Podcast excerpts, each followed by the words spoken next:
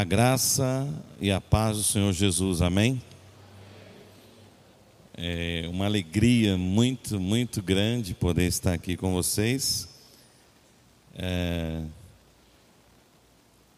O pastor disse que eu ia terminar de me apresentar, mas é uma responsabilidade grande, né? Eu já ministrei em muitos lugares do mundo, né? Outro dia eu fazia uma contagem, já ministrei em 31 países, mas eu moro no Espírito Santo, mas o lugar que eu nasci é um lugar muito chique, muito importante. Eu acho que é o melhor lugar. E se você não fala inglês, você não vai saber pronunciar o lugar que eu nasci. Eu nasci em United States of Ibura. Conhece?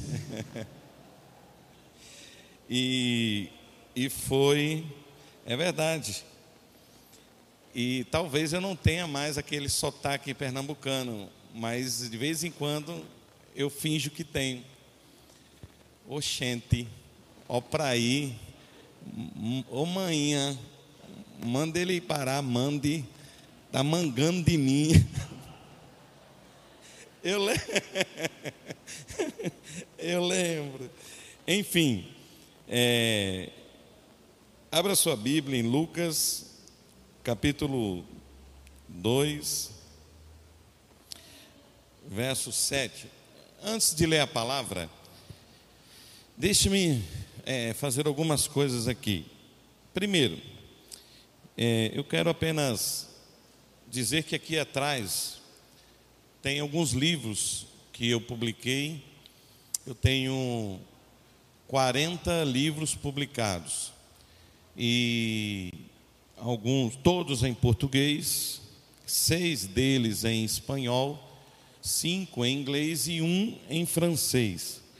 Ah, mas os que eu trouxe só em português. É, eu não trouxe nenhum escrito em Iburês, que é um país, né, o Ibura. Agora, sem brincadeira, você sabia que Pernambuco já foi país por 28 dias, se eu não me engano? Procura saber da história que você vai entender. 24 segredos das pessoas de sucesso. Esse livro eu fiz uma pesquisa com 10 homens muito, mas muito ricos financeiramente para entender o que que eles faziam de importante que eu poderia aprender na minha vida. E essa pesquisa nasceu esse livro e a partir daí eu abri quatro empresas, três no Brasil e uma fora do Brasil. Uh, dinheiro e espiritualidade. Por que um livro sobre dinheiro e espiritualidade? Uh, único episódio na Bíblia onde uma pessoa morreu porque mentiu no templo tinha dinheiro envolvido. É um assunto que você precisa conhecer o suficiente para se libertar dele, porque o dinheiro é um excelente servo, mas é um péssimo patrão.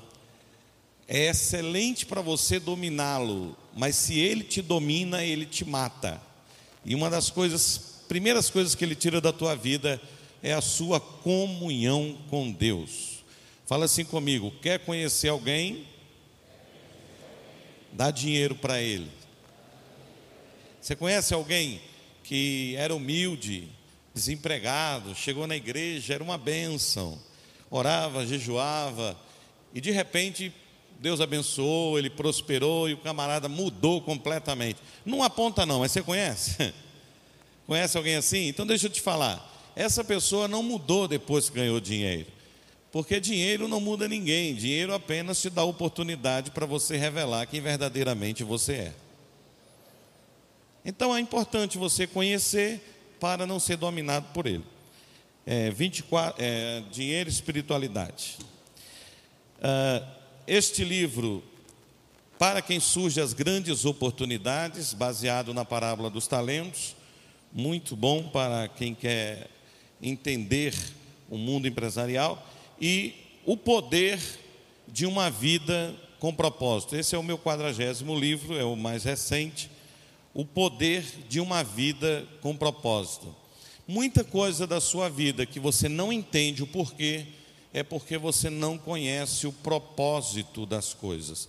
Quando você entender que tudo que Deus faz tem um propósito e tudo que acontece com você tem um propósito, algumas coisas vão acontecer na sua vida. Primeiro, você vai parar de reclamar da vida. Segundo, vai deixar de ser vítima e vai passar a ser um aluno da vida. Porque se você é um aluno, aquilo que aconteceu você aprende. Agora, se você é só uma vítima, aquilo que aconteceu te ofende. Então, se você fizer como Salomão, passar a estudar a vida, a procurar entender o propósito de Deus em cada coisa que acontece, então você vai crescer. E aprenda isso. A sua vida só muda de fase quando você entendeu o motivo daquela fase. Se você não entendeu o que está acontecendo na sua vida, não entendeu não, desculpe, se você não aprendeu com o que está acontecendo, então você vai continuar tendo problema na mesma área. Quem entendeu, diga amém. Então são quatro livros, esses dois por 15 reais e os outros dois, cada um também, cada um por 15, cada um por 20. Não se preocupe, ah, pastor, mas eu não tenho dinheiro. Não tem problema, fala com o Fábio, que ele ora por você. pastor, eu quero lhe presentear com esse livro, com esses livros, né? O bom de ser pastor é que a gente não paga, né, irmão? Obrigado, Deus abençoe. Depois eu vou fazer uma assinatura, assinatura, dar um autógrafo. Alguém aqui mora na rua Rio Douro? Conhece Rua Rio Douro, aqui no, no bairro? Conhece? Foi lá que eu nasci, eu nasci em casa. Uma coisa curiosa aconteceu, eu tenho do meu pai mesmo são dez filhos. Meu pai e minha mãe são cinco. Eu nasci aqui nessa rua, na mão de uma parteira. E eu sempre conto, meu pai e minha mãe não tinham dinheiro para ir para a maternidade e foi em casa mesmo. Eu sempre contava essa história da parteira. Eu estava lá no Rio de Janeiro lançando um livro que eu eu não trouxe. Volte a ser feliz da maneira certa. Eu estava lançando num shopping, no Barra Shopping, é, pela MK, né, uma empresa do Rio que lança meus livros. E tinha uma fila assim de autógrafo e eu vou dedicando a cada pessoa. De repente, um homem para na minha frente e fica olhando para mim. Eu, Qual o seu nome? Ele, eu te conheço. Ele, que bom. Eu te conheço há muito tempo. Eu disse, poxa, que bom. Aí ele, há mais de 10 anos. Eu, que bom. Há mais de 20 anos. Aí eu, poxa, que bom. Há mais de 30 anos. Aí eu comecei a ficar com medo. Eu digo, nossa, papai? e aí, é sério, é sério? Aí, eu te conheço há 40 anos. Há mais de 40 anos. Eu vou parar por aí, senão entrega a minha idade. Eu digo, nossa, quem é você? Ele disse: Eu sou o filho da parteira que você nasceu. Rapaz, foi emocionante, foi um encontro muito bacana. É Jaiel o nome dele. Ele mora no Rio de Janeiro hoje. Então, foi uma experiência muito bacana. E eu vou dar um testemunho. O que que o Ibura tem, pregar no Ibura tem muito a ver comigo. Amém? Lucas capítulo 2, verso 7, diz assim: e deu à luz a seu filho primogênito, e envolveu-o em panos, e deitou-o numa manjedoura, porque não havia lugar para eles na estalagem. Fala comigo, por que não havia lugar para eles na estalagem? Amém. Queridos, se puder, levante sua cabeça, nós vamos procurar ser o mais breve possível, procurar aprender de Deus. Antes disso, agradecer ao Fábio. O Fábio, você sabe, né? Tem uma carreira brilhante, campeão pernambucano pelo Náutico, né? Fazer o quê? Ninguém é perfeito. Mas é, o pastor é rubro-negro, ninguém é perfeito. Mais uma saudação tricolor àqueles que estão lutando na Série C, igual eu. Eu também quero muito respeitosamente e uma maneira de gratidão agradecer, não sei se ela está aí ou em casa, agradecer uma pessoa que me foi a primeira pessoa fora da minha casa que me trouxe a palavra do evangelho e pelo seu testemunho de vida e pelas suas palavras, foi uma semente fundamental para que eu aceitasse Jesus alguns meses depois. E ao vir pregar aqui, eu vim nas redes da igreja e descobri que ele é membro aqui, que é uma irmã chamada Deise Correia Brasil. Então, se vocês conhecem, diga que eu estou muito feliz por pregar na igreja da irmã. Amém, pastor? E converti na Igreja Batista Filadélfia em Boa Viagem envolveu Jesus em panos, deitou numa manjedoura. Eu já vi tanta gente, na, na hora que eu prego né, muito para empresários assim, em, em alguns países, e sempre alguém vem com uma pergunta, pastor, mas por que você crê que Deus pode prosperar a vida de uma pessoa se Jesus era tão pobre que nasceu numa manjedoura? Ouça, a Bíblia não diz que Jesus nasceu numa manjedoura porque era pobre. A Bíblia diz que Jesus nasceu numa manjedoura por causa de um problema. Acabamos de ler. Eles foram para a estalagem. A estalagem da época eram os hotéis, hospedarias. Houve um recenseamento, todo mundo que havia nascido em, em sua cidade teria que voltar para a sua cidade, para um alistamento. É como se todo mundo que um dia nasceu no Ibura e saísse do Ibura e houvesse um decreto no Brasil: quem nasceu no Ibura, tiver vivo, volta para o Ibura num tal dia. Ia ser uma loucura de gente que saiu e tinha que voltar. E então Belém era pequeno.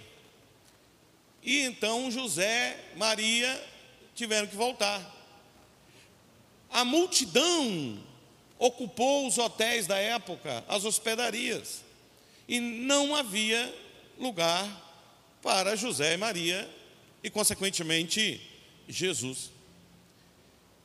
Então, Jesus nasceu numa manjedoura não é porque ele não tinha dinheiro para pagar um hotel, porque José procurou um hotel pago. Quem está aí? Quem está entendendo, diga amém. Só que não havia lugar para ele. Isso mostra que às vezes o dinheiro não resolve. Chegando lá, não havia lugar para ele. E hoje é dia dos pais.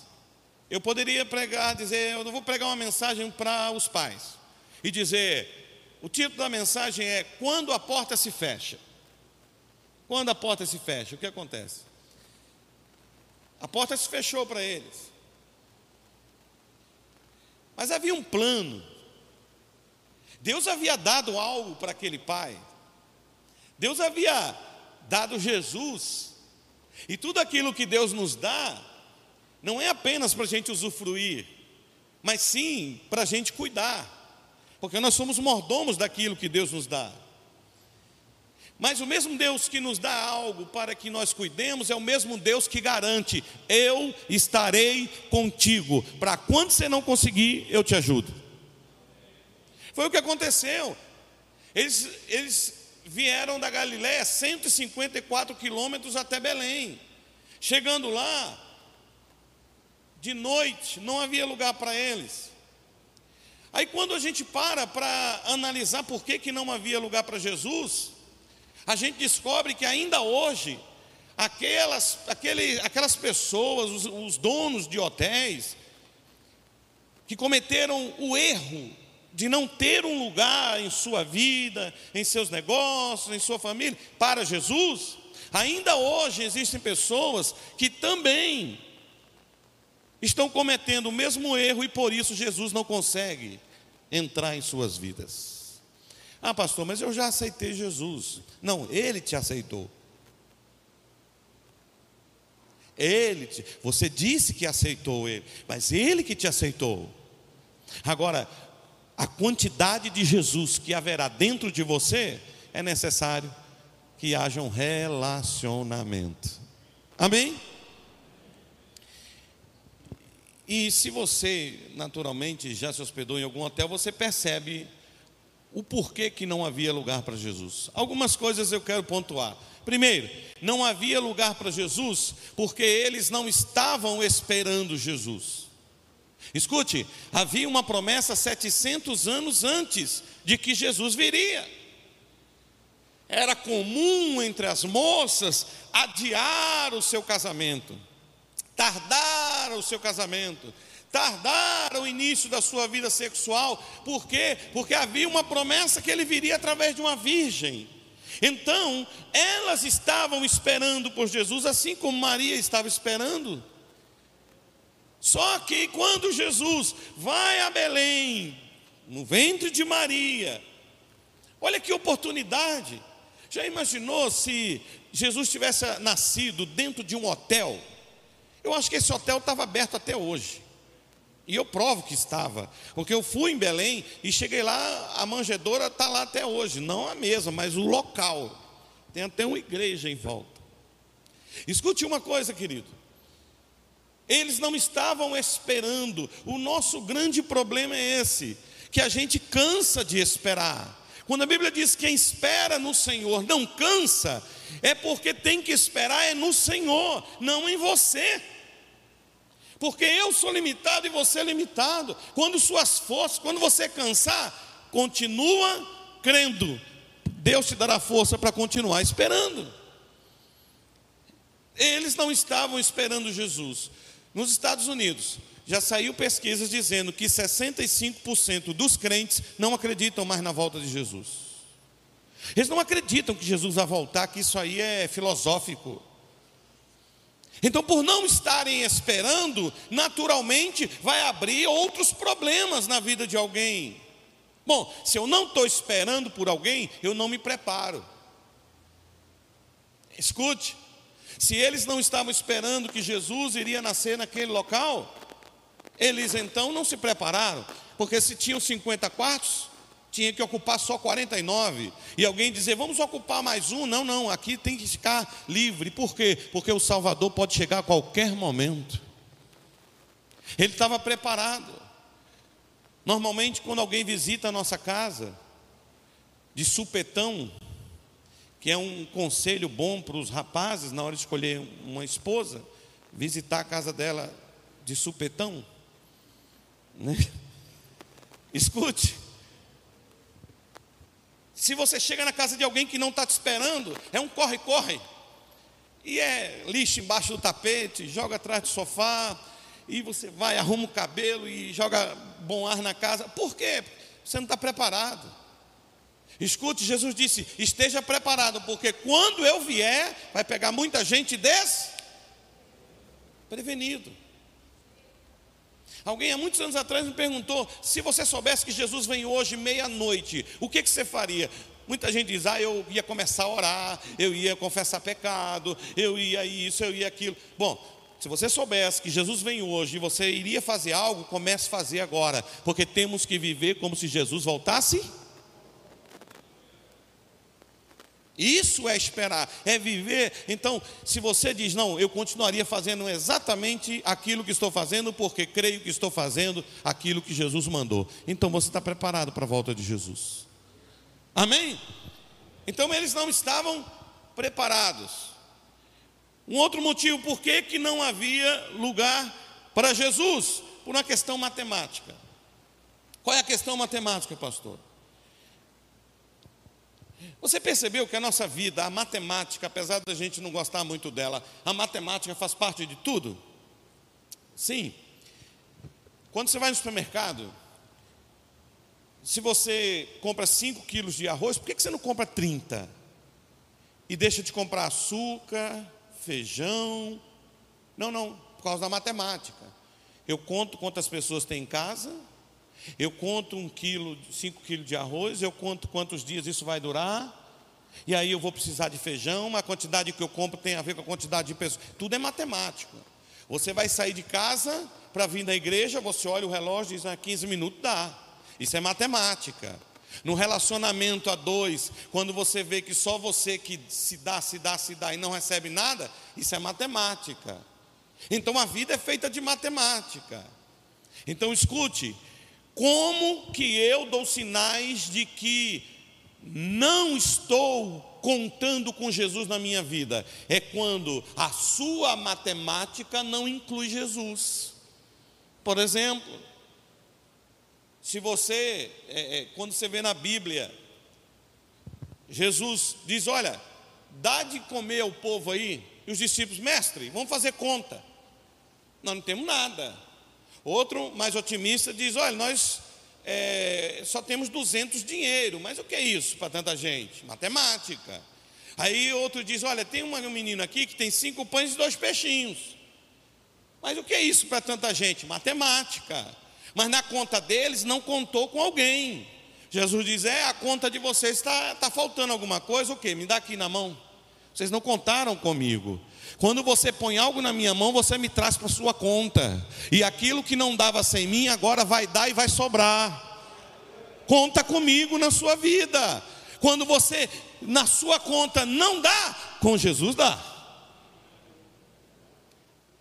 Lázaro, mestre, Conta comigo, já são de quatro dias. E em Betânia e em outras aldeias havia uma crença de que no primeiro dia morre o corpo, no segundo a alma e no terceiro o espírito. Então, por isso, da expressão, já é de quatro dias, até mesmo se fosse corpo, alma e espírito morrendo a cada dia, no quarto já está tudo morto, já está até fedendo. Faltou contar com Jesus. E às vezes, na nossa conta para dar certo, e nós provamos que estamos contando com Jesus, não é acrescentando algo, às vezes é retirando algo. Às vezes é o retirar algo que Jesus entra. Marta, soma comigo. Primeiro dia, segundo dia, terceiro dia, mais um, quatro dias, menos uma pedra é igual Jesus presente. Lázaro sai para fora é matemática. Sabe por que, que muitos crentes, e estamos em igreja batista, eu não sei aqui, mas em muitas igrejas batistas, o índice de dizimistas fiéis é entre 35, 40, quando chega a 50, o pastor está dando glória a Deus. Por quê? Por causa de matemática. Não conta com Jesus. Eu sei que muitas vezes nós ensinamos: olha, irmãos, você vai ser dizimista fiel e Deus vai abençoar, não vai te faltar nada. Mas a Bíblia não diz isso. A Bíblia diz que vai faltar. E quem disse foi Jesus.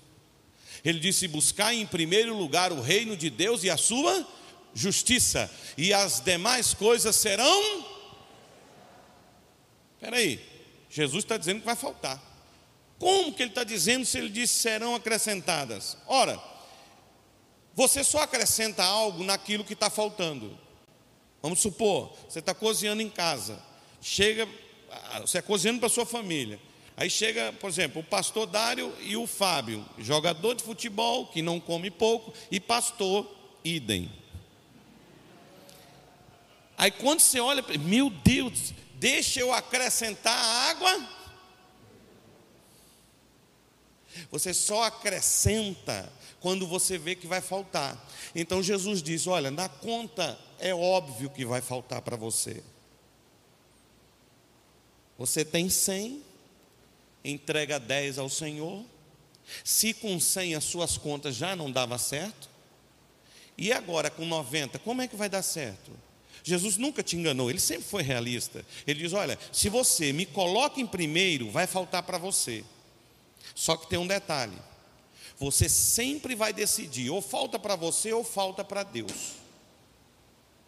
Se você prefere deixar faltar para Deus, Ele não tem a responsabilidade de acrescentar nada. Agora, se você prioriza Deus,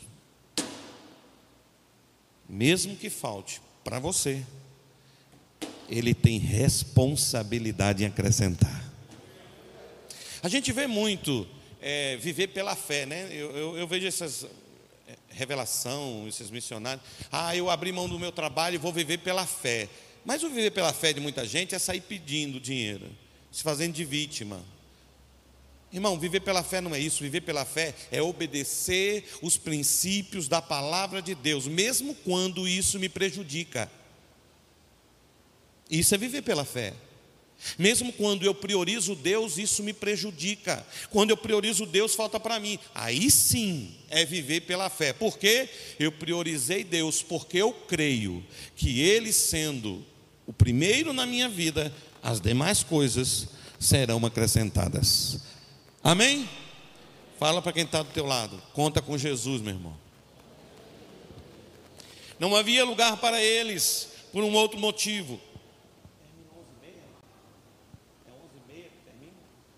Ok. Uma e meia da tarde a gente termina. Por que, que não havia lugar para eles naquele, naquela, aquele hotel? por uma questão óbvia. Estava cheio. Fala comigo, estava cheio. Será que se Jesus hoje ele tenta habitar, se hospedar, viver, agir dentro de nós, será que nós estamos cheios demais? Escute, eu sou terapeuta emocional generativo. Profissionalmente também, além de outras coisas, multi.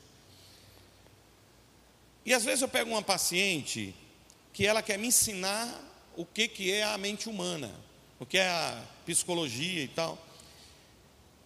E às vezes ela preenche um questionário de 12 páginas, que é assim que começa. Eu já sei da vida dela toda ali, já faço uma análise da vida emocional dela. Na primeira sessão, ela deita no divã, Aí diz: Olha, não vai resolver, sabe por quê? Porque eu acho que isso, aquilo, aquilo, e babá, babá. E eu, olha, querida, você está muito cheia de si.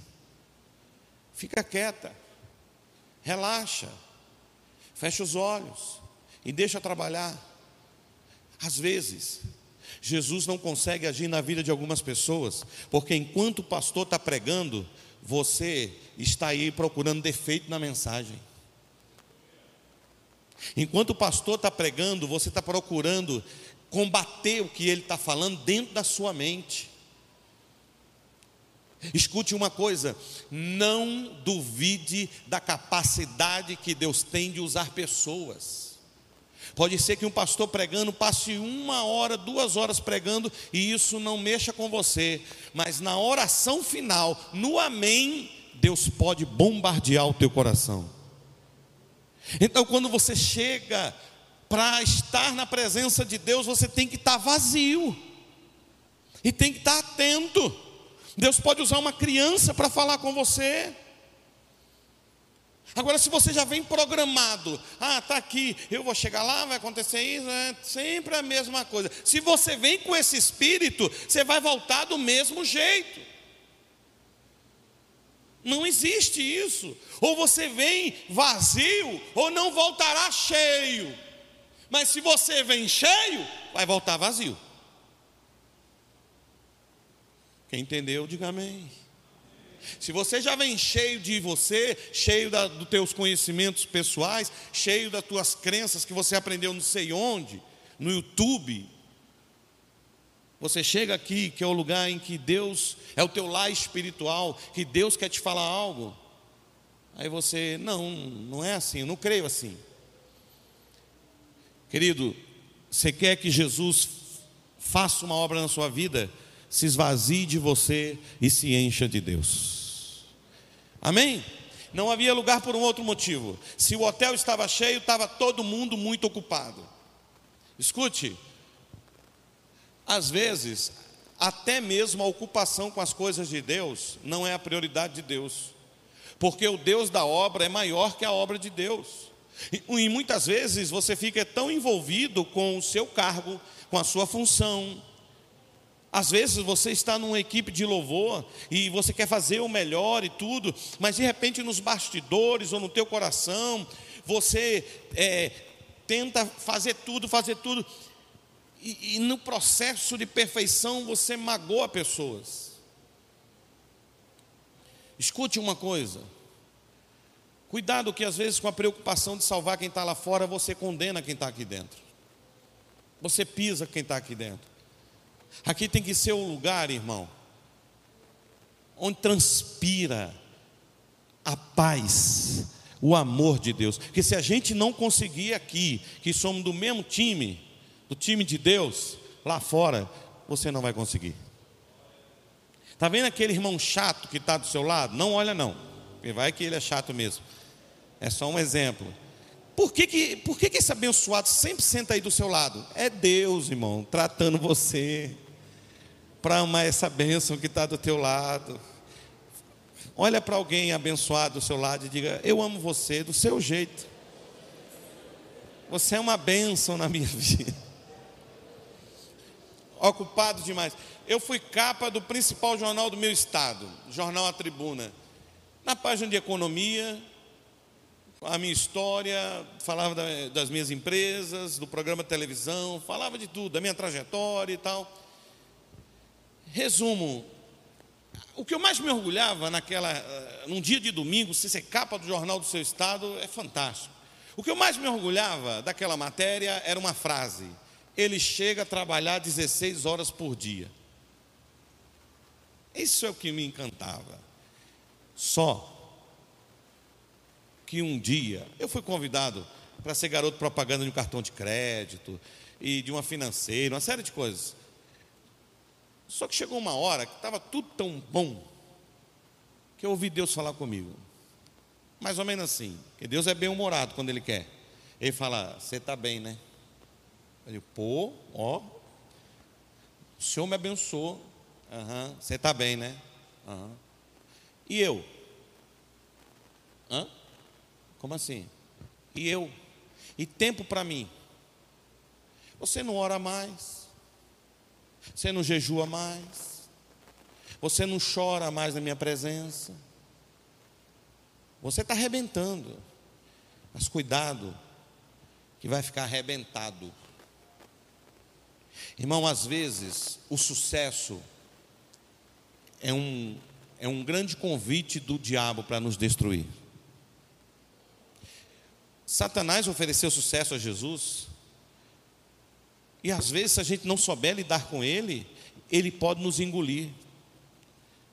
Então, muitas vezes, estar ocupado demais não é sinônimo de sucesso. Talvez tem gente que diz: Eu não tenho tempo de ir para a igreja porque eu tenho que correr para fazer isso, tenho que correr para fazer aquilo. Querido, a Bíblia diz que a vitória não é daqueles que correm nem daqueles que quer, é Cristo que se compadece. Dentro da tua correria, coloca a correria de estar quieto na presença do Pai Celestial. Amém? Tem um livro dizendo: Ocupado demais para não ter tempo de orar. Se você é ocupado demais, é aí que você tem que ter mais tempo de orar. Quem está aí, diga amém. Escute, não havia lugar para Jesus porque o cofre estava cheio. Você já foi numa loja de sapato onde eles têm que bater a meta? Como é o tratamento? Te chama de quê?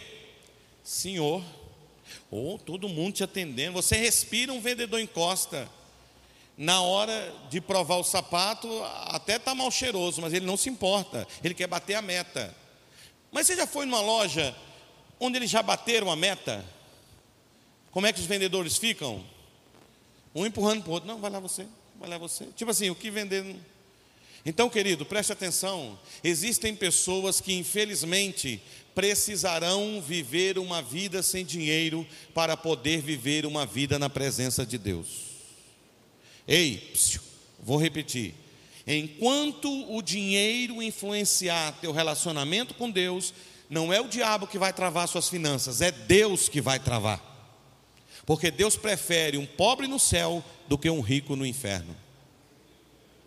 Agora, se você mostra para Deus que quanto mais Ele te abençoa, mais grato você é, mais você investe no reino, mais você é usado por Deus, mais você é humilde, Aí Deus diz: essa é a pessoa certa. Eu vou abençoar mais ainda, porque quanto mais abençoado ele for, mais glória ele vai me dar.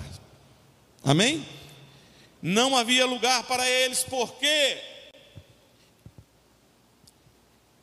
por uma coisa muito curiosa. Eu não sei aqui em Pernambuco, que faz muito tempo que eu saí daqui, mas lá onde eu moro, as pessoas estão cada dia mais amantes de si mesmo e cada dia mais valorizando as pessoas pelo que elas têm. Então preste atenção. Imagina José e Maria, 154 quilômetros até Belém. Chega em Belém, sujo do, da poeira, molhados do orvalho, bate na porta. Você já foi em restaurante que acabou de fechar, a turma faz de longe, nem vem na porta. Nem quer saber o tamanho da tua fome, nem se você quer apenas um copo d'água. De longe ele já te dispensa. Imagine José e Maria na porta de um estabelecimento querendo entrar. E escute, era naquela noite em que Jesus iria nascer. Cuidado, por olhar a aparência das pessoas e não enxergar o que tem dentro delas, você pode estar perdendo uma grande oportunidade de ter Deus na sua vida. Tem pessoas que não há lugar para Jesus dentro dela, porque simplesmente, simplesmente dentro delas estão o egoísmo, a vaidade. Pessoas que dentro delas elas tratam os outros baseado no que os outros têm. Aprenda uma coisa, ei, eu não sei com o que, que você trabalha, mas preste bem atenção num detalhe. Eu fui pastor de alguns jogadores em Portugal fui pastor lá. E um deles, chamado Márcio Santos, conhecido como Márcio Mexerica aqui no Brasil. Esse jogador chegou num domingo de manhã, tinha pouca gente, e no final ele, eu vi que ele tinha estreado com três gols no sábado, contra o Porto. No outro dia chega aquele camarada alto, cabeludo na igreja. Eu já entendi quem era. Terminei o culto, ele chegou para mim e disse: Pastor, vamos almoçar? Uma churrascaria, eu queria te conhecer. Eu disse, cara, eu combinei com os brasileiros que estão ilegais aqui para almoçar aqui na igreja. Ele disse, mas pastor, é... poxa, vamos lá comigo, tal, você está todo dia com eles. Eu disse, poxa vida, que eu marquei com eles. Aí a mulher dele, a Adriana, foi lá saber dos brasileiros que estavam perto. O que, que tinha para comer? Ele disse, ela só tem macarrão branco, sem molho. Aí ela chegou e disse, pastor, disseram que só tem macarrão sem molho. Vamos almoçar com a gente. Eu disse, não, eu vou mandar comprar eu vou ajeitar, comprar carne, a gente vai almoçar aqui. Aí ele disse, Dri, vamos embora, já entendi. Só falou isso. Eu digo, ah, cara, snob, né? Só porque eu não quis almoçar com ele. Quando foi a noite, ele estava lá. Ele disse, pastor, pode jantar?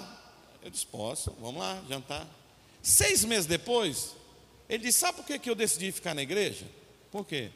Por causa daquele não que você me deu para almoçar eu entendi que você não é um, cara que a gente compra ele.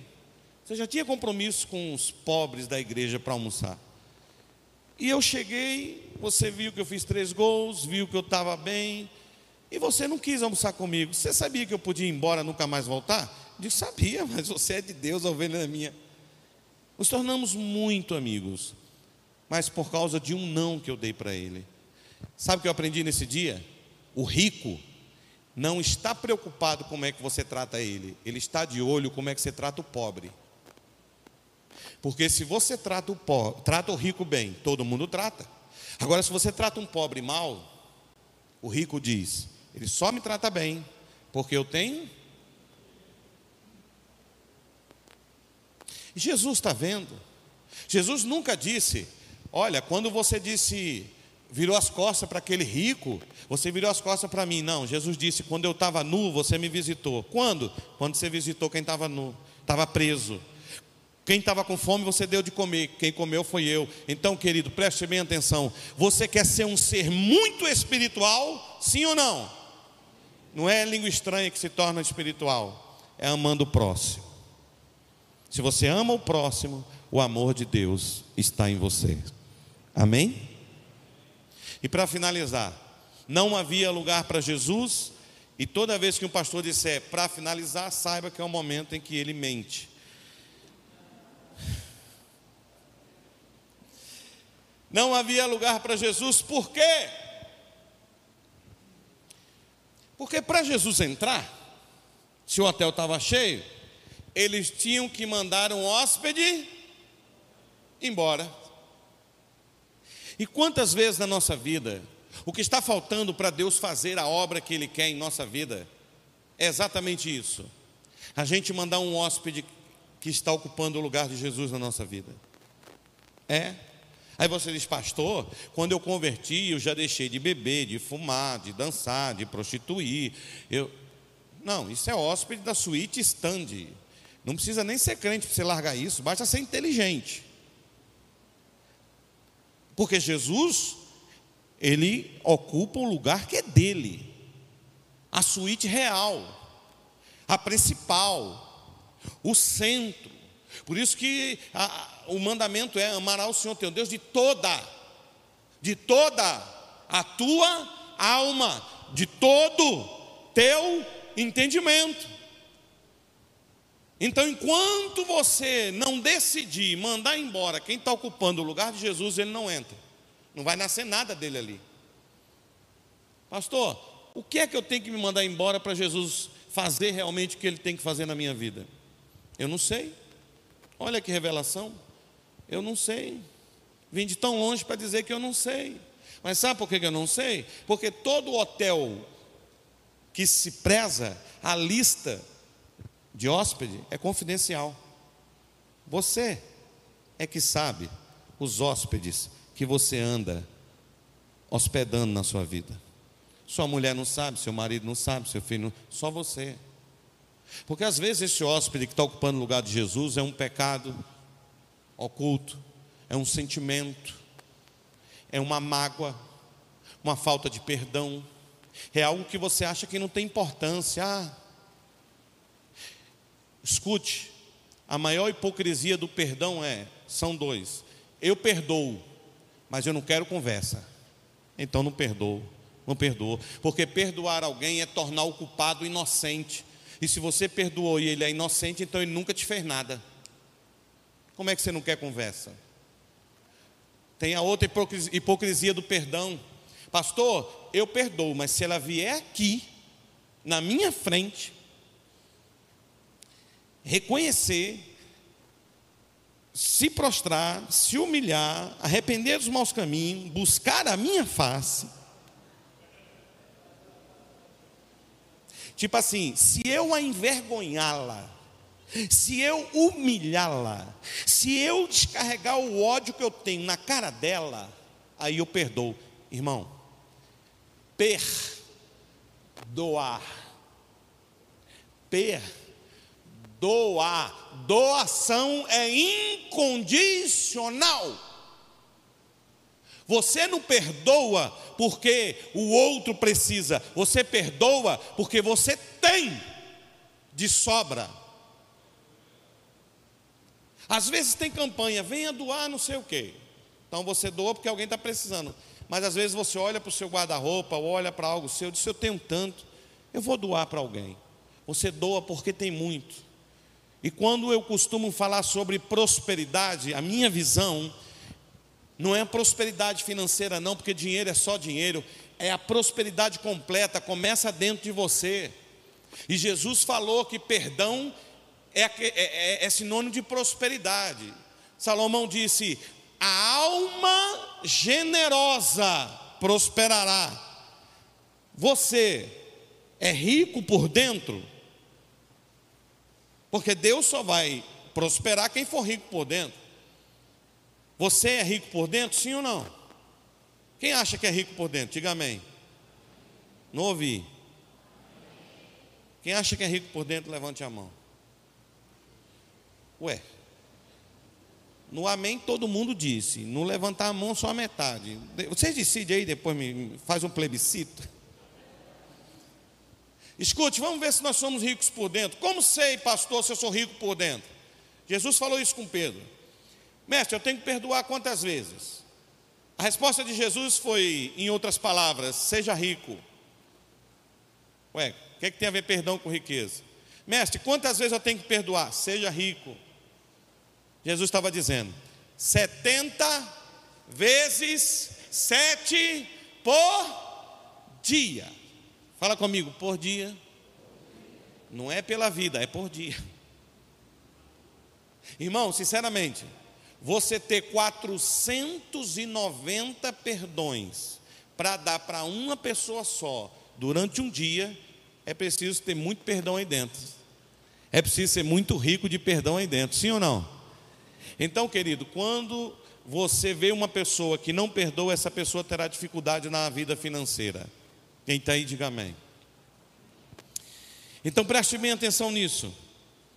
O que é que está ocupando o lugar de Jesus? Pastor, eu estou pensando aqui, tem algo no meu coração que eu sinto que isso está atrapalhando minha comunhão com Deus. Olha só. Aí você diz, pastor, ora para que isso saia de mim. Não consigo. Porque há uma regra no mundo espiritual que só aquele que abriu a porta para alguém entrar é que tem autoridade de abrir a porta para esse alguém sair. Por exemplo, um presidente de qualquer país entra num avião para ir para outro lugar. Você pensa que o, o presidente pode chegar simplesmente pousou o avião, parou, ele pode meter a mão na porta e descer? Naquela aeronave, quem abriu a porta para ele, o comandante da aeronave, é o único que tem autoridade de abrir para ele sair. Senão ele vai quebrar a cara. Isso às vezes na igreja.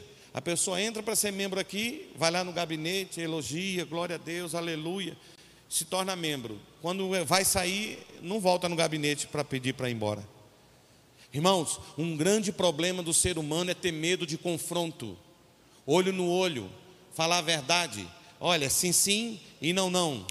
Se você passar a encarar a vida com confronto, você vai ser uma pessoa muito mais feliz. Posso ouvir amém? Então, se tiver algo na sua vida, no seu coração, que você sente que está impedindo, tem que mandar embora. Glória a Deus. E aí Jesus vai ocupar. Pastor, e aquela história lá do começo? Não havia lugar para Jesus, e o que, que aconteceu? Não havia no hotel. O estacionamento era o quê? O veículo era animal. O estacionamento era estrebaria, onde eles de, deixavam os animais para dormir no hotel. Não há lugar para Jesus lá? Aprenda uma coisa: Deus sempre tem uma porta que você não acredita, mas ela existe. Chega na estrebaria, vamos pousar aqui mesmo, no lugar dos animais. Irmãos, preste bem atenção. Grandes projetos não precisam começar grande. Grandes projetos não precisam começar confortáveis. Pode começar pequeno, num lugar não adequado, mas eles têm que começar. A exigência é: Deus mandou fazer algo, não tem dinheiro para isso, não tem condição para isso, não tem, não tem, não tem, não tem, não tem não se importa. Deus mandou começar, comece. Deus está contigo. Aprenda uma coisa. Existe algo de Deus que Ele colocou dentro de você, que talvez você não enxergue, apenas sente que há. Assim como Maria, ela não conseguia enxergar o filho, mas ela sentia que algo iria nascer, um filho iria nascer. Existem coisas de Deus que Ele colocou dentro de você, que por mais portas fechadas que estejam, Deus vai dar um jeito daquilo vir para fora, e as pessoas vão conhecer e será bênção para a humanidade. Jesus, José e Maria se hospedam na hospedaria, na, na, na estrebaria. Veio a madrugada, vem a dor, criança nasce. Onde coloca essa criança? Vamos romantizar? Vamos romantizar. Eu nasci como Jesus nasceu. no Ibura. E nasceu em Belém, parecido. Escute, escute. Onde eu coloco ele? Eu posso imaginar o dono da estrebaria lá, o camarada que toma conta, respondendo assim: Ô minha senhora, A fachada aqui da estrebaria não é como a fachada do hotel. O espaço não é tão grande como o do hotel. Eu não tenho uma suíte para essa criança. Eu não tenho um berço para essa criança. Eu não tenho uma cama. O que eu tenho, minha senhora, é uma manjedoura. Não é confortável. É pequena, mas está vazia. E tem lugar para Jesus. Jesus não quer saber o quanto você estudou na vida. Jesus não quer saber quantos livros você lançou. Jesus não quer saber quantos países você pregou. Jesus não quer saber quanto dinheiro você tem no banco. Jesus só quer saber de algo. Existe lugar para mim? Se existir lugar para Jesus em sua vida, ele vai entrar, vai nascer e vai fazer de você uma vida que vale a pena ser vivida. Logo depois, o que acontece? Aquele lugar fica famoso, fica. Anos depois, em 2004, eu fui lá em Israel, brincando. Eu falei com o capitão Kurt, da reserva do, do exército de Israel, e disse: Vem cá, onde é que está o hotel mais famoso do mundo? Ele disse: Não, não é aqui em Israel, deve ser em Paris ou de seis estrelas na África do Sul. Eu disse: Não, não, não, é aqui, não é em Israel, mas é na Palestina. Ele: Que nada. Você vem aqui pago pelo governo de Israel e você vem falar bem da Palestina? Eu disse: Não, mas o hotel mais famoso do mundo está na Palestina. Ele disse: Qual é? Eu disse: O Hotel Manjedoura. Porque todos os hotéis que não tinham lugar para Jesus na época faliram, fecharam.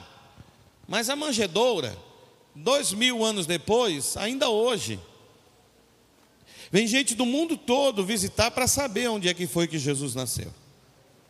Você quer um projeto duradouro na sua vida?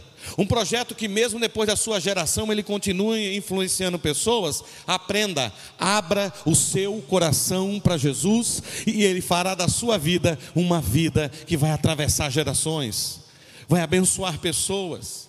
Isto é sério. O propósito de Deus não pode, ei, não pode ser impedido. Grave isso. Fala para o teu irmão: Deus tem um propósito na sua vida. Irmãos, prestem bem atenção nisso aqui. Eu fiquei sabendo que vocês passaram um vídeo aqui das Casas Bahia, não foi? Irmãos, quem me dá mais 10 minutos, diga amém. 10, 20, 30, 40, 50, 60, 70. Não, 10 minutos. Observe isto. Deus tem um propósito na sua vida. Agora, você precisa entender Deus primeiro cria uma pessoa, aliás, Deus primeiro cria um propósito para depois criar uma pessoa. Grave isso. Deus primeiro cria um propósito, depois cria uma pessoa. Como é isso, pastor? É assim que funciona. Deus tem um propósito aqui. Ah, eu quero realizar isso em 2021. Então lá atrás, ele cria uma pessoa para realizar algo em 2021. Quem crê nisso? Porque Ele é Senhor do tempo, e eu sou uma testemunha. E aqui entra a questão do Ibura. Eu nasci no Ibura, com dois meses mudei para o United States of Jordão. Fui criado no Jordão, depois em Biribeira e fui embora para fora do país, para outro estado. E eu sempre ficava tentando entender por que, que eu nasci no Ibura, se eu não conheço o Ibura, nunca fui no Ibura, o que, que é o Ibura. Um dia, me ligam um pastor que quer que eu venha pregar no Ibura. Eu digo, eu quero pregar no Ibura. Aí um, uma irmã, a secretária disse, pastor, mas é uma igreja pequena. Eu disse, eu vou pregar. Pastor, mas é uma igreja que não pode pagar nada. Eu disse, eu pago tudo. Estou pagando. Eu disse, eu quero conhecer o Ibura. E vim pregar no Ibura. Igreja Batista, não sei do que. Aqui dentro. E aí, eu estou pregando e eu dou meu testemunho no começo, era uma conferência, eu disse: Não, aqui no Ibura eu vou dar no final. E falei tudo que Deus fez na minha vida, blá, blá, blá. Aí no último dia, uma moça estava pensando assim: É muito fácil Deus fazer isso tudo na vida dele com olho verde desse, branco e cabelo liso, nasceu em Santa Catarina. São Paulo é fácil ter nascido lá no sul, Deus faz. Agora, ela pensando, e eu falando da minha vida. E ela pensando, queria ver se ele tivesse nascido no Ibura. Nessa hora que ela pensou, eu falei: para que você saiba que Deus pode fazer na vida de qualquer um, eu nasci no Ibura. A menina deu um grito: Meu Deus! Eu digo: Não posso. Meu pai teve dez filhos. Eu pensei: deve ser uma irmã perdida. Ela veio me abraçou. Aí minha esposa abraçou ela e falou assim: Olha, é, eu estava duvidando do que Deus podia fazer na minha vida, porque eu achei que você não era daqui. Nessa hora Deus falou comigo. Agora você entende porque eu te fiz nascer aqui? Porque eu sabia que 38 anos depois alguém iria duvidar do meu poder só pelo fato de ter nascido no Ibura. Eu sabendo disso, 38 anos, fez seu pai e sua mãe orar uma oração diferente numa madrugada. Não deixei você nascer em afogados. Tem uma maternidade de afogados. Eu lembro, vai. Fiz você nascer em casa. Para que 38 anos depois, quando alguém duvidar do que eu sou capaz de fazer na vida de quem nasce no Ibura, eu apresento você. Você é a resposta das dúvidas dela. Aprenda uma coisa: existem dúvidas na sua vida sobre Deus, sobre sua vida, sobre seus sonhos, sobre o que Deus pode fazer, que a resposta Deus já providenciou, Ele só vai te apresentar. Deus primeiro, o pastor Dário, eu lembro, eu ouvi falar, né, que eu não sou tão assim. O pastor Braz era pastor aqui. Deus queria fazer algo na vida do pastor Dário. O senhor tem quantos? Já tem 40? Não? 64? 54. Deus queria fazer algo neste momento, nesta manhã, neste mês, neste ano, através da vida do pastor Dário na sua vida. Deus sabendo disso, 54, 55 anos atrás, ele fez o pastor Braz um dia terminar o culto e disse: Vamos para casa mais cedo. Aí tocou uma música, sei lá, se foi a Jescol ou Cassiane, não sei. É muita fé, né? Cassiane.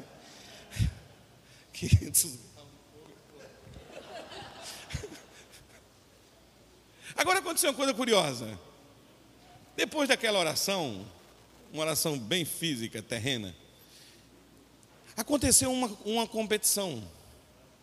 Milhões de espermatozoides, eu não sei se pode falar esse palavrão dentro da igreja evangélica, mas vai na internet para você ver que tem lá uma corrida de uns zoidinhos.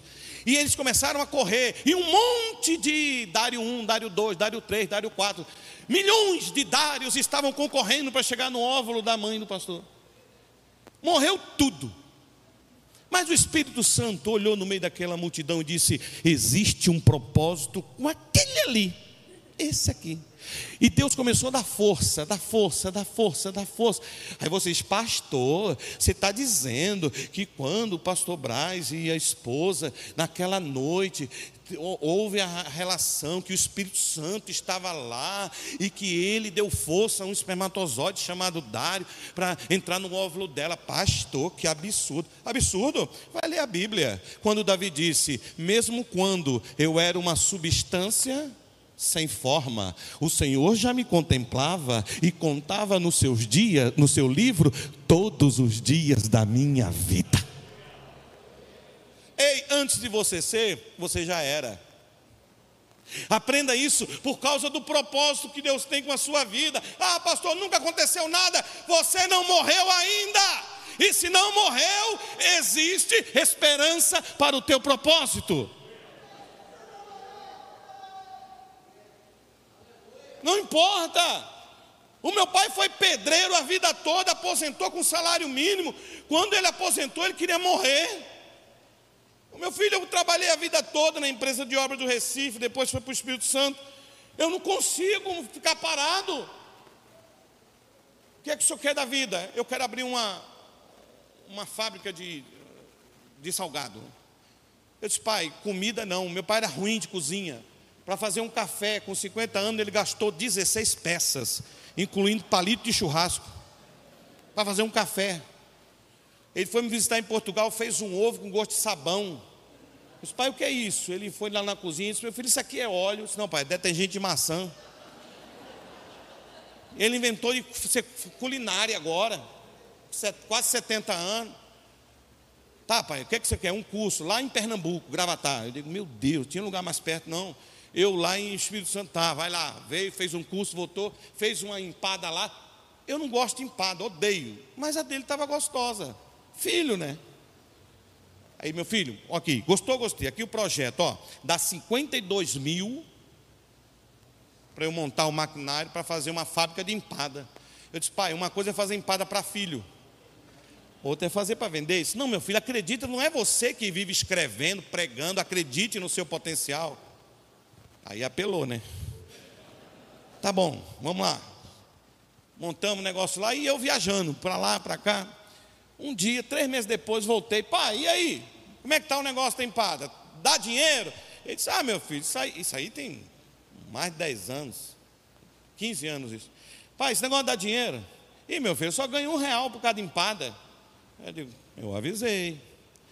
O senhor está vendendo quantas por mês? 16 mil empadas. Eu digo, hã? Eu investi, sócio.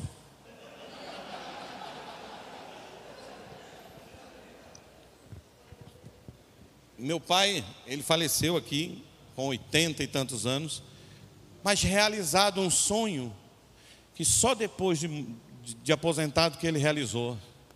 Aprenda uma coisa: se você é novo, tenta, se não der certo, dá tempo de tentar de novo.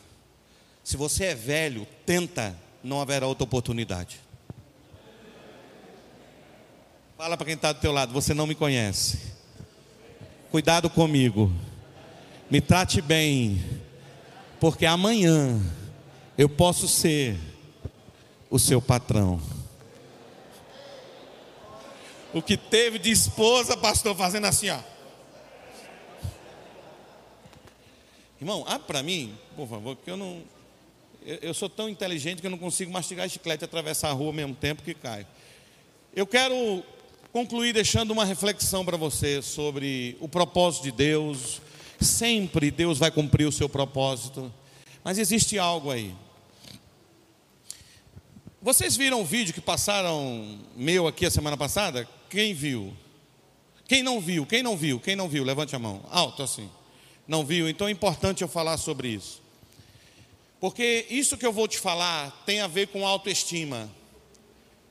Todos os dias muitos de nós somos bombardeados com você não pode, você não consegue, o seu defeito é esse, o seu defeito é.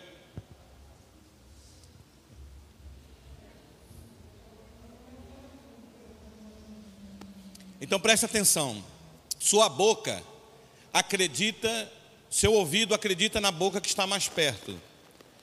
Então, se é a sua boca que está mais perto do seu ouvido, tem que começar a mudar o que você fala.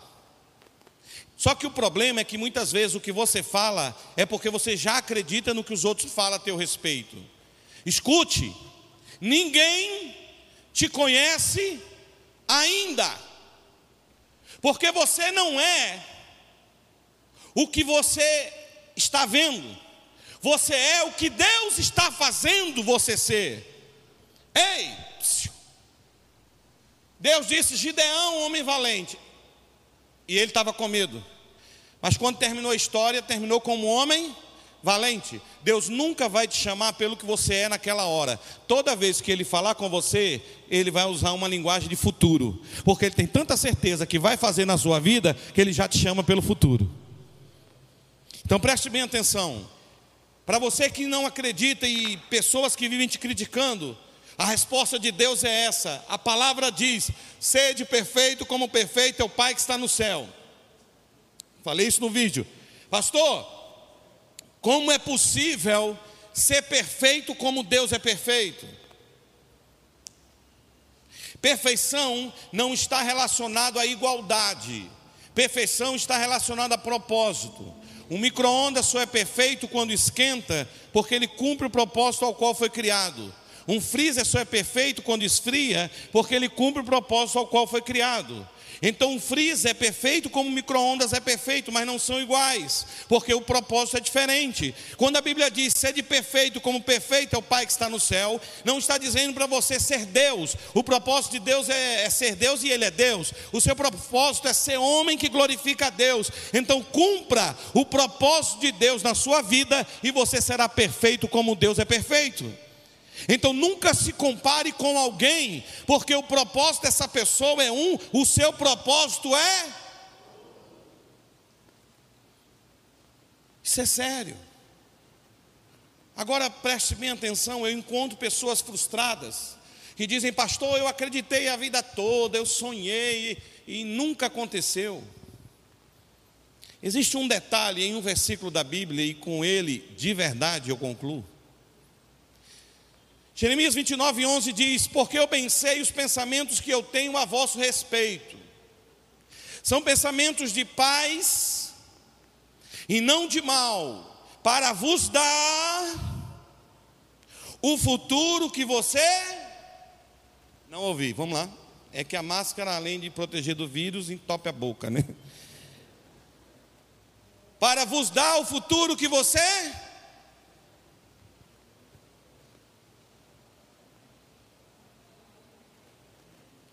Desse jeito você me quebra, né? Se, essa versão católica é ruim, põe um evangelho. em outra tradução diz assim, em uma tradução que eu não gosto, para vos dar o futuro que você deseja. Eu não gosto.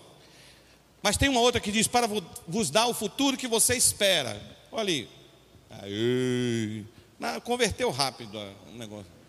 Porque eu venci os pensamentos que tenho a vosso respeito, diz o Senhor, pensamentos de paz e não de mal, para vos dar o fim, quer dizer, o futuro, que esperais. O futuro que você espera. Preste bem atenção nisso. Um, a grande chave para aquilo que você sonha, ah, pastor, eu sonho, mas não acontece está aqui nesse finalzinho aí, ó. Por que, que aquilo que eu desejo tanto não acontece? Porque Deus está prometendo que vai dar o futuro que você espera e não que você deseja. Pastor, e como saber exatamente a diferença? Olha para mim, por favor. Quem é o melhor time de Pernambuco, por exemplo? Mentir na igreja não pode. Mas vamos supor, tira esporte. Não, Santa Cruz. Cadê os. Eu sou tricolor, eu vou usar o Santa. Quem aqui é tricolor? Levante a mão. Não. Levantou a mão, ok. Preste bem atenção. Você é torcedor, mas não é fanático, né? Porque o fanático é ruim. Por exemplo, vai jogar Santa Cruz contra o Flamengo. Nós vamos arrasar. Bom, eu tenho consciência que vai ser um a um. Então, se for jogar, estou falando de torcer, né? Não é quem vai ganhar. Torcer. Santa Cruz contra o Barcelona, lá na Espanha, com Messi e companhia, né? Ele não está mais. Né? Torcer. Você vai torcer para quem? Estou falando torcer, não estou falando de quem vai ganhar. Vai torcer para o Santa? Nem merece mais torcer. Quem, quem vai torcer pelo Santa Cruz? Quem é rubro-negro ou alvirrubro? Se o seu time for jogar contra o Barcelona, você vai torcer pelo seu ou pelo Barcelona? Hã? Pelo time do coração, ok. Agora me diga uma coisa. Na sua opinião, sem palhaçada, na sua opinião, esse jogo termina quanto? Não, chuta aí. Fábio, diz aí, esteve lá, você sabe da, da pedreira. Hã? 7 a 1 para quem? Barcelona, você torce para que time? Não, daqui. Então, vai torcer pelo esporte, mas acha que vai ser 7 a 1 Barcelona. Ok. Se alguém. Sabe por que ele vai torcer pelo esporte? Porque ele deseja que o esporte vença. Tá certo. Agora, sabe por que, que ele disse que acredita que o placar. Se alguém chegar e disser assim no final, e teu time perdeu do Barcelona, é natural você dizer, eu já esperava. Você percebeu que mesmo esperando a derrota, ele torce pela vitória? Quando é no futebol, não tem problema. Amanhã é outro dia. O problema é que na nossa vida, muita gente está vivendo assim. Está desejando uma vitória, torcendo por uma vitória, mas se você parar para conversar sério, ele diz: na verdade, pastor,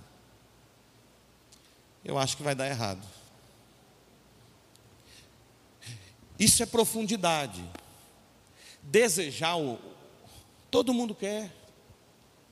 Mas Deus disse que vai te dar não é só o que você deseja, Ele vai te dar o futuro que você espera. Por quê? Porque o que eu espero é o que eu acredito. Então você entende porque muitos sonhos não aconteceram, não realizaram, o propósito de Deus na vida de muita gente não aconteceu, porque você ainda está no nível apenas da torcida do desejo? Na hora em que você, de fato, acreditar que Deus vai fazer na sua vida o que Ele diz que vai, aquilo vai acontecer, porque entra na promessa e quando é promessa, Deus cumpre. Posso ouvir amém? Vamos aplaudir o nome dele?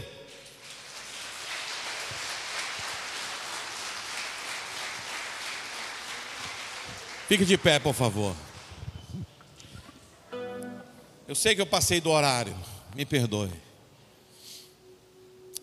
Mas eu quero pedir a Deus algo nesta manhã. Pedir a Deus que você entenda qual é o seu papel na sua vida. Entenda que aquilo que Deus prometeu, aquilo que Deus prometeu a José e Maria encontrou dificuldade para acontecer. Houve perseguição, mas aconteceu. Houve rejeição, mas aconteceu. Houveram portas fechadas, mas aconteceu. Escute. Deus tem promessas na sua vida. Venha o que vier, vai acontecer. Feche os seus olhos. Pai, nós cremos no Senhor. Nós cremos que estamos sendo preparados para coisas maiores. Cremos que o Senhor tem algo a fazer na vida de cada pai, de cada mãe, de cada filho aqui. Senhor, cremos que o Senhor tem planos na vida de cada pessoa aqui.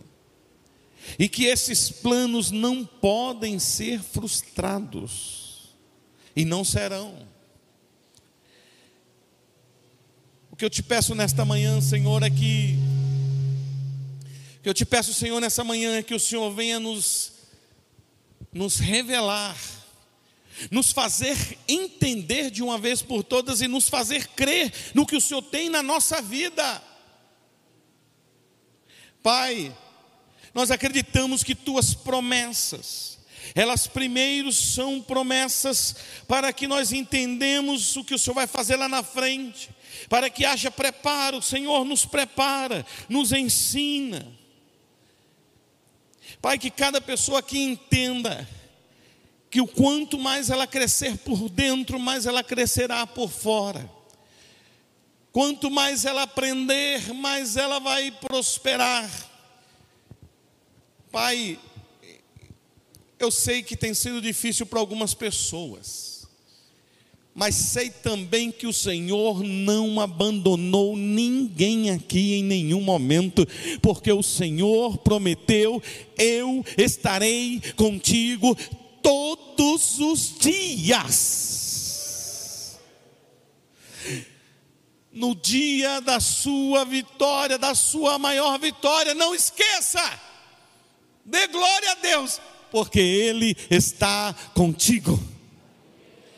no dia das, do seu maior fracasso, não se desespere, porque Deus está contigo.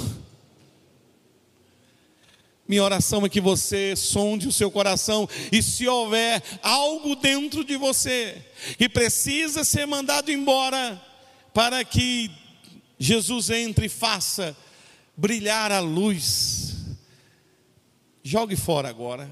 Peça perdão, confesse, mande embora, renuncie para que ele entre completamente em sua vida e tome a suíte real da sua vida. Pai, no nome de Jesus, eu quero abençoar cada pessoa que veio nesta manhã. Que o teu Santo Espírito mova o coração daqueles que hão de se entregar ao Senhor